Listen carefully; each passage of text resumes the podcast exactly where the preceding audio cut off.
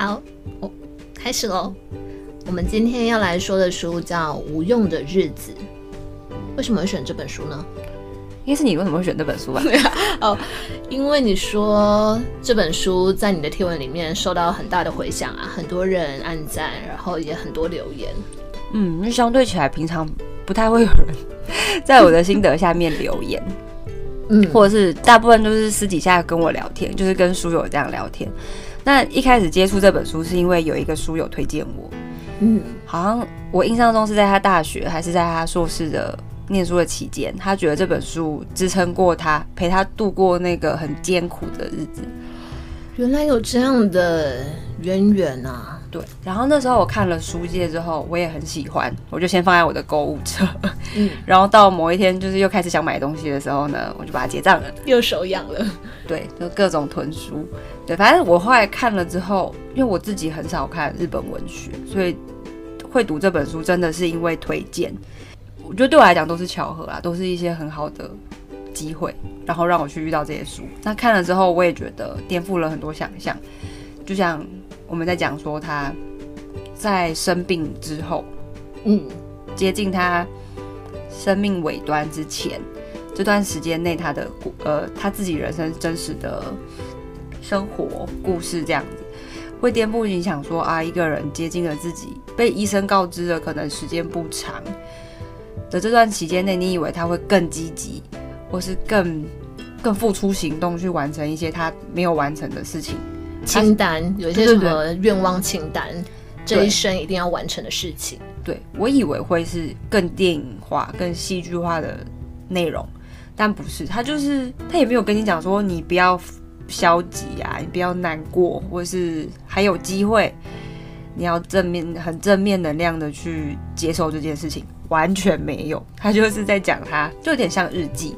嗯，记录他这一段时间的生活，并没有特别以可能生病为前提，或是特别强调这个部分，他就一样过他的生活，记录他每天做的什么事情。对啊，连他去剃光头啊，或者是开刀、偷偷跑回家抽烟这种事情，他都讲得很平淡，很像小朋友，你会看感觉不出来他是一个呃六十几岁的妇人。对，而且他写这些日记的时候也是差不多。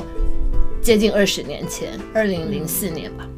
对啊，你很难去想象说，应该是对我来讲很难啦。我因为我对认为日本的老奶奶这两件事情，对老奶奶跟日本人都有自己的框架跟偏见。我觉得这是我的问题啊，因为对日本文化的不了解，跟我也不知道什么时候建构起来的偏见。嗯，好，所以这个这个日本的老奶奶她有哪边跟你想象的不一样？应该说我没有想象到他会是这样子去看待自己的，嗯，临终，这也不算是临终，因为他没有病痛到他，比如说失能，特别需要人家的照顾，嗯，他还是日常过他自己的生活，然后去观察他自己的变化。诶、欸，那他的身体有没有就是渐渐的变得比较不方便？我不知道有没有，因为他也没有特别的，直接完全没有叙述这个部分。对，没有，好像没有刻意去描写，比如说他在治疗中接受到的痛苦、不便之类的。因为我现在去回想起来，故事内容都是比较好笑，像我跟你讲的，他疯狂追剧的部分，还有他、嗯、哦，他跟朋友的前女友要那个食谱，我很有印象，我觉得那段很有趣，你也分享在你的心得里面。对啊，看完这本书还是觉得那个地方一开始看想说，怎么会有这种人呢、啊？太扯了，可是因为你想一下，会觉得真的很荒唐。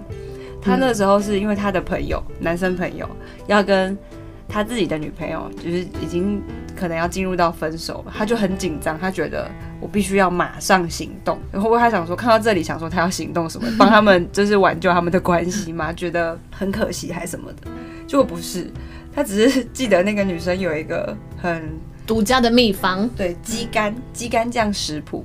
嗯，对对对，然后呢，就是要赶快联络那个女生，就在电话上还逼她把整个食谱都写，就是跟她讲。他们本来熟吗？还是只是也是那种打招呼而已？应该是有吃过饭的那个关系。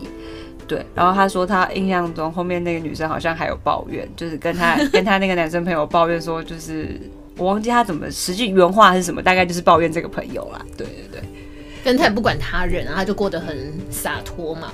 想做什么就做什么的感觉。对，就是还是会觉得很可爱，但是看的时候觉得哇，真的有这种人，就是有点夸张，但是又觉得很好笑。嗯，还有你说追剧的部分，追那个韩剧的部分，可以跟我们说一下？对啊，因为在那个年代，日本师奶不是就是很风韩流吗？再这样讲不是很公平，因为我自己很风韩流，应该是东亚这部分嘛？都很疯吗？其实我也不太知道哎，我知道在两千年开始是不是？对啊，因为像他在里面提到的大部分是裴勇俊、裴勇俊跟李秉宪，就是为什么没有宋承宪？他们他年纪更大吧？因为是韩流始祖呢。谁年纪更大？裴勇俊呢？哦，好。因为他里面提到大概就是《冬季恋歌》《情定大饭店》《天国的解体》。嗯，哇，那真的是大前辈的韩剧。可是我也都有看过哎。大前辈 着迷的程度真的是很疯狂啊！因为他还有去到韩国去追这些景点。就是拍戏的景点这样子，可是我觉得他这种热情很很迷人。要怎么讲？就是他很疯狂的投入这件事情，对我来讲，我觉得有一个人有这么强烈的感情是很很特别。可能你是说他很疯狂的投入他的每一分钟，他在很认真过他的生活，不管是什么事情。可是对某些人来讲，投入戏剧这件事情并不是这么值得花时间的事情。可是对每一个人来讲，这这这有意义的程度是不一样的。对，他觉得很幸福，他在书里面觉得这真的是人生当中少有的幸福时刻。你不觉得这就是？我觉得对他来讲，这件这件事情就很棒。对，他把时间分分在这一些他觉得让他幸福的事情上面，不需要是可能其他人定义的追剧浪费时间，好像是比较没有什么太多意义的事情嘛。对啊，嗯，但是我们还是回到前面讲说无用的日子，还是不晓得，我还是现在也不晓得他为什么会这样去。会不会其实就像你说的，有些人觉得他时间有限，他就必须得完成一些伟大的事情，他自己觉得比较伟大，他自己一直在梦想清单上面的事情，就像旅行，或者是你说什么跳伞，一些必须要完成的事情，但他并没有，他还是过着。一如既往的生活，没有太大的改变。然后从外界看来，可能这就是无用的日子。嗯，再加上你说的，他就是一个感觉蛮前卫、很洒脱的人，所以这也是他的风格，他就会说出这样的话。也有可能。嗯，你觉得搭吗？你看完书以后，你觉得这个书名跟他的内容，你会觉得跟这个人很搭？那就够了。对啊，我就觉得，就是看完之后的整体的感受，就是觉得很可爱，很就是很平淡。会舒压吗？嗯，还不错，好像蛮适合你。我现在很需要舒压。嗯，我可以理解那时候书友推荐给我，为什么他其实看似是没有，应该是没有相关呢、啊？嗯，就是如果是我在学生时代遇到这样的书，我在很高压很。可能甚至有一点难过的时期，遇到这样的书，是不是可以抚慰我？我觉得是有可能的，因为他虽然就是跟你在不同的人生背景下，他的故事，可是你看着有一个人这么的安然面对即将发生重大的事情或是变故的时候，他是这么自在，这么处之泰然的时候，你就会觉得我在苦恼什么呢？好像人生才没有自己想象的这么难，因为毕竟死亡是一个人。生命中最大的挑战吧。对啊，你可能现在想还会觉得那有什么大不了的？以后我可能也可以这么平静的面对，或者是嗯，就是你不会把它想的这么的急迫性会发生。你说的是死亡啊，还是你说的是我们现在当下遇到的一些困难？